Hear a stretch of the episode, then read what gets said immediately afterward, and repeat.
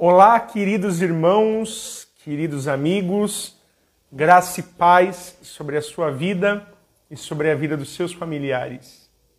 Eu estou aqui nesta manhã para meditar com os irmãos, para trazer um devocional, para refletirmos um pouquinho sobre a ação de Deus na vida do seu povo. E eu gostaria de ler aos irmãos um trecho da palavra de Deus que me chama muita atenção que está no livro de Lamentações, capítulo 3, dos versículos 22 a 26. A palavra do Senhor diz assim: As misericórdias do Senhor são a causa de não sermos consumidos, porque as suas misericórdias não têm fim, renovam-se cada manhã. Grande é a tua fidelidade. A minha porção é o Senhor, diz a minha alma. Portanto, esperarei nele. Bom é o Senhor para os que esperam por ele, para a alma que o busca. Bom é aguardar a salvação do Senhor, e isso em silêncio. Amém, meus irmãos? Vamos falar com Deus para que o Senhor possa nos guiar nesta palavra. Pai, eu coloco a minha vida diante do teu altar nesta manhã e peço que o Senhor possa me inspirar nesse texto, nesta mensagem de hoje que o Senhor possa falar com a tua igreja em nome de Jesus. Amém. Amém, meus irmãos. Livro de Lamentações é um livro que tradicionalmente é atribuído ao profeta Jeremias, né? Pelo menos assim tem sido desde o século 3 a.C. Na versão da Septuaginta, que é a versão grega das Escrituras, há uma nota de autoria do próprio profeta Jeremias antes do primeiro versículo. Então, essa nota de autoria é como se fosse um título da obra, né? Portanto, é atribuído ao profeta Jeremias. Jeremias, como todos sabem, profetizou a um povo de dura cerviz, a um povo difícil, né? Por essa razão, o povo não se manteve fiel às escrituras, não atendeu à voz do profeta e aí, como consequência, veio o cativeiro babilônico. Então, o propósito do livro de Lamentações, ele é de uma certa forma anunciar, predizer a destruição e o exílio de Judá como uma consequência do pecado deles. Então, os profetas repetidamente já vinham advertindo, já vinham lembrando Israel da, da aliança com Deus e da permanência na terra prometida condicionada à obediência. Então Deus prometeu, inclusive no livro de Deuteronômio, que enquanto o povo se mantivesse obediente à sua lei, né, eles poderiam permanecer na terra prometida. A partir do momento que eles abandonassem, deixassem de dar ouvidos ao Senhor como punição, como castigo, eles cairiam na mão dos seus inimigos e seriam exilados. Então Jeremias traz esse alerta. Antes de Jeremias, outros profetas, como Amós, por exemplo, também alertaram, trouxeram essa advertência ao povo e o povo não deu ouvidos. Aí, como consequência, nós temos o cativeiro babilônico e a destruição de Jerusalém. Então, meus irmãos, nós temos aqui uma forte resistência emocional ao julgamento de Judá, né? E ao julgamento do seu povo. Então aqui temos os versículos no capítulo 3, do versículo 1 até o versículo 21, um convite de Deus. Deus convida o seu povo a se arrepender dos seus pecados, a reconhecer os seus pecados. Então, percebam só, se a gente for reconstituir a história até aqui, em primeiro lugar, o povo desobedeceu a Deus, abandonou e virou as costas para Deus. Como consequência, como castigo, como punição, veio o cativeiro. No cativeiro, através da vida do profeta Jeremias, Deus convida o povo a reconhecer e a se arrepender dos seus pecados. Você vai ver isso em Lamentações, no capítulo 3, dos versículos 1 até o versículo 21. Aqui o povo, então, é, é conclamado a se lamentar, ok, pelos seus pecados e a voltar atrás, se arrepender. E aí, do versículo 22 até o versículo 66, né? Lemos aqui o 22 ao 26, tem continuidade esse texto, vai até o versículo 66, mas a partir do versículo 22 do capítulo 3, então nós temos aqui os versos de auxílio e misericórdia de Deus, os versos de esperança. Então aqui parece-me que o profeta Jeremias, ele está se recordando e lembrando que Deus ele é misericordioso, ele é longânimo e ele é justo para libertar o povo do cativeiro, caso haja arrependimento, para cuidar do remanescente fiel e até mesmo para punir os inimigos do povo de Deus, que é quem trouxe a escravidão. Então vejamos aqui do versículo 22 ao 26, né?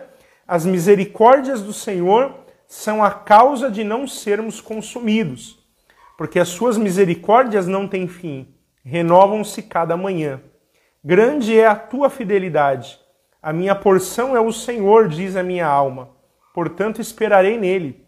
Bom é o Senhor para os que esperam por ele, para a alma que o busca. Bom é aguardar a salvação do Senhor, e isso em silêncio. Então, aqui nessa forma de lamento, são versos de lamento, né?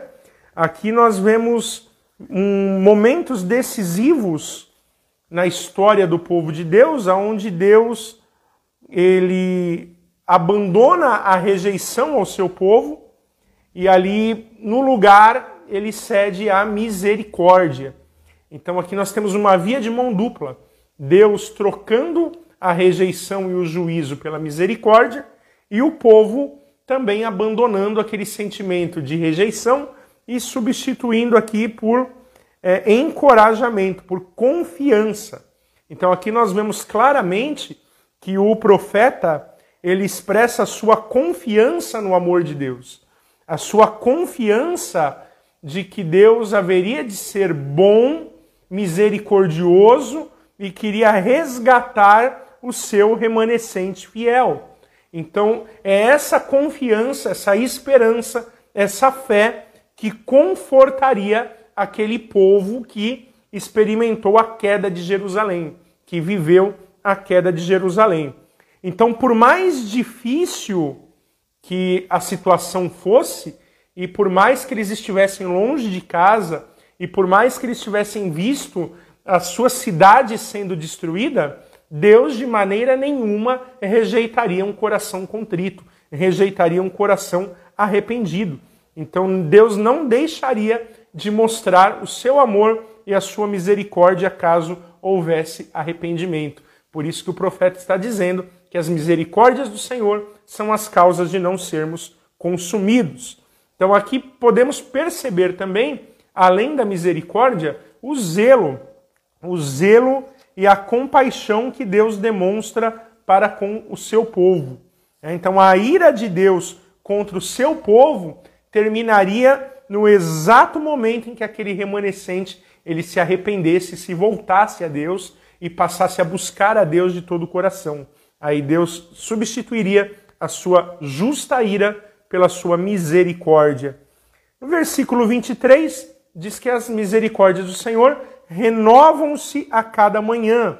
Então o amor de Deus ele se manifesta a cada nova aurora, a cada novo dia, nós podemos perceber que há um renovo no mover de Deus, na ação de Deus, na misericórdia de Deus e na fidelidade de Deus. Quando ele diz aqui no versículo 23 que grande é a tua fidelidade, aqui fidelidade, a palavra fidelidade, é um termo para a incondicional confiabilidade de Deus com o seu povo. Então aqui mostra que o seu povo, a partir do momento que se arrepende, que se quebranta, torna-se digno de receber a confiança de Deus. Versículo 24: A minha porção é o Senhor, diz a minha alma. Essa expressão minha porção, ela relembra a distribuição do território israelita, né? assim que, após os 40 anos de peregrinação pelo deserto, assim que as muralhas de Jericó caíram e Josué inicia a distribuição do território, ele distribui entre as doze tribos, exceto a tribo de Levi. Então, os levitas não ficaram com nenhum território, eles ficaram espalhados ao longo das outras tribos, com a promessa de que o Senhor é a sua porção, a sua herança. Então, os sacerdotes não tinham terra, eles confiavam em Deus, confiavam que o Senhor seria a sua herança. E, embora Deus tenha prometido, tenha distribuído, né? Essas porções da terra prometida para o seu povo, eles nunca deveriam permitir que essa porção caísse né, é, nas mãos de, de pessoas que não tinham amor, que não tinham o mesmo zelo, que era o zelo do próprio Deus que cuidava daquele povo. Né? Então, por isso o Senhor ele continua aqui dizendo: a minha porção o profeta continua dizendo: a minha porção é o Senhor. Então aqui nós voltamos na história, relembramos a distribuição do território e os levitas que não receberam nenhuma parte de terra, porém receberam a promessa de que Deus era a herança deles. Versículo 25: Bom é o Senhor para os que esperam por ele, para a alma que o busca. Então, o movimento amoroso de Deus em direção ao seu povo exige um movimento correspondente também do seu povo para com ele. Então, essa tríplice bondade de Deus, que é apresentada aqui, ela, ela focaliza nesse caráter, nesse atributo de Deus. Porém, essa experiência da bondade, ela não é separada de buscar, ela não é separada de aguardar em silêncio, como nós vemos no versículo 26, e de suportar todas as provações, né? Isso me lembra o texto de 2 Crônica 7,14, onde é belamente escrito que se o meu povo, que se chama pelo meu nome, se humilhar e me buscar e se converter dos seus maus caminhos, então perdoarei os seus pecados e sararei a sua terra. Então aqui há uma promessa de restauração para aqueles que se voltarem ao Senhor, porém, isso não exime o seu povo de esperar com longanimidade, com paciência e em silêncio até ver a promessa de Deus se cumprir. Meu querido, meu irmão, minha irmã, o que, nós podemos aprender com essa palavra? Nós podemos aprender que muitas vezes nós caímos, muitas vezes nós nos afastamos de Deus por conta do nosso pecado, assim como aquele povo estava distante de Deus, havia sido castigado, punido por Deus por conta dos seus pecados, da sua obstinação e da sua idolatria. E assim também nós estamos sujeitos à queda. Também estamos sujeitos a nos afastar de Deus. Também estamos sujeitos a errar o caminho, afinal, nós temos uma natureza corrompida. Porém, o Senhor ele é bom, misericordioso e fiel para com aqueles que se arrependem, para com aqueles que se voltam a ele. Então, o segundo ensinamento que nós podemos retirar dessa palavra é que se nós cairmos, nós devemos o quanto antes buscar ao Senhor, nos arrepender dos nossos maus caminhos e buscar a misericórdia do Senhor, e certamente ele se manifestará. O Senhor jamais deixará sem resposta um coração contrito, um coração arrependido, um coração que busca verdadeiramente a sua presença. Então, a primeira lição, estamos sujeitos à queda. A segunda lição, se cairmos, poderemos voltar o quanto antes a caminhar na direção e na presença do Senhor. E a terceira, e a terceira aplicação aqui é uma promessa, que se nós cairmos, se nós nos arrependermos, se nós voltarmos ao Senhor, Ele irá certamente restaurar a nossa terra. Ele irá, com a sua misericórdia, restaurar a nossa herança, a nossa condição de filho, o nosso acesso à sua promessa, a nossa terra prometida, que é a nova Jerusalém celestial. E não importa, meu irmão, quanto tempo isso leve, não importa o quanto você será tratado por Deus, não importa o quanto você está esperando, vale a pena se manter firme, se manter esperançoso, se manter longânimo e em silêncio, aguardando até o dia em que o Senhor restaurará completamente a sua sorte. Vamos falar com Deus?